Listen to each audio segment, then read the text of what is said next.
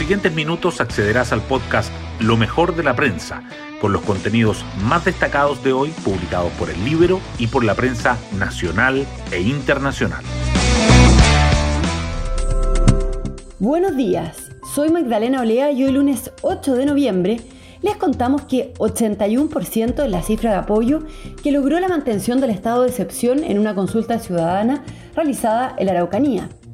Así, la seguridad sigue posicionándose en la agenda a menos de dos semanas de las elecciones, un dato que podría pesar cuando el Congreso vote la prórroga de la medida.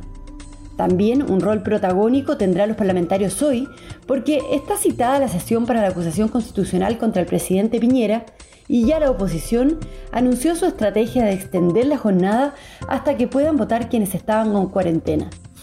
Y por si fuera poco, el martes el Senado define el cuarto retiro de fondos de pensiones. Todos estos temas que están cruzados por el modo campaña en que se encuentra nuestro país. Las portadas del día. Los debates que tendrá el Congreso esta semana acaparan los titulares. El Mercurio destaca que el gobierno y la oposición enfrentan una semana clave por la acusación constitucional, la prórroga del estado de emergencia en el sur y el cuarto retiro.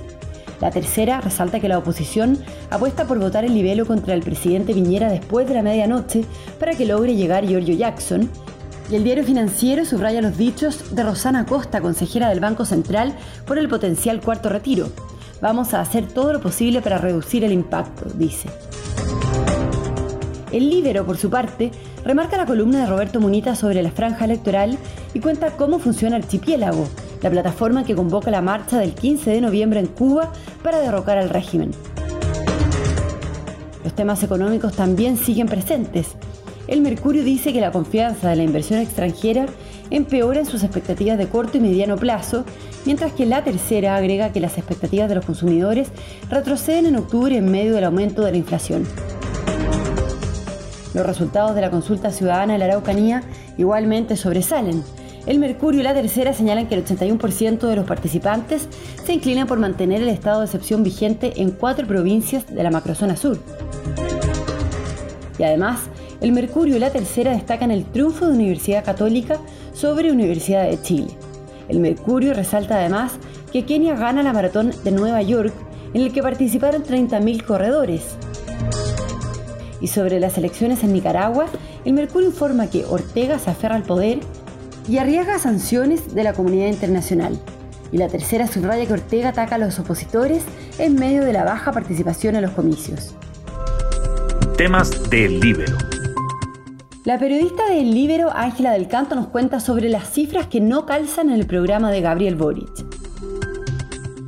Las imprecisiones numéricas han marcado la campaña del candidato presidencial de Dignidad, Gabriel Boric, como también su programa de gobierno. En los centros de estudio de preocupación, tanto desde Libertad y Desarrollo como en Horizontal, coinciden que las cifras no se adecúan a las políticas propuestas. El director ejecutivo de Horizontal, Juan José Obaj, dice que cada una de las propuestas está inspirada en una ideología fuertemente estatista, colectivista y que solo ahuyentará la necesaria inversión y generación de empleo que el país necesita por otro lado, y en cuanto a la materia de pensiones, la economista de Libertad y Desarrollo, Bettina Horst, considera que respecto al pilar contributivo que se propone, es imposible de lograr si es que no se aportan mayores recursos del Estado, lo que no estaría contemplado en la hoja de ruta del candidato izquierdista. Pueden encontrar esta nota en www.ellibero.cl. Hoy destacamos de la prensa. El gobierno y la oposición enfrentan una semana clave en el Congreso por la acusación constitucional, la prórroga del estado de excepción en la macrozona sur y el cuarto retiro. La cargada agenda legislativa de esta semana partirá hoy con el debate en la Cámara de acusación contra el presidente Piñera. La oposición contaría con los 77 de los 78 votos que necesita, por lo que la apuesta del bloque es alargar la intervención del diputado Jaime Naranjo, defensor del libelo, para que pueda llegar al hemiciclo Giorgio Jackson, quien se encuentra en cuarentena hasta la medianoche. Vamos a hacer todo lo posible para reducir el efecto del cuarto retiro, dice la consejera del Banco Central Rosana Costa, quien afirma que si el Congreso aprueba el proyecto, los instrumentos a disposición del ente emisor podrían aminorar la volatilidad, pero no el efecto en el mercado. Se está disminuyendo la disponibilidad de los fondos que financian las inversiones a largo plazo. Lo más visible son las viviendas, porque los bancos se financian con letras que las compraban principalmente las AFP, explica. El 81% de los participantes se inclina por mantener el estado de emergencia en la consulta ciudadana en la Araucanía. En este proceso participaron casi 145.000 personas, un 16,4% del padrón electoral regional y 20.000 más que en la segunda vuelta de gobernadores. Más de 118.000 personas votaron por renovar la medida, una decisión que será evaluada por el Congreso. Les pedimos a los políticos, en especial a los diputados y senadores, que escuchen nuestra voz, declaró Luciano Rivas, gobernador de la Araucanía. Y nos vamos con el postre del día.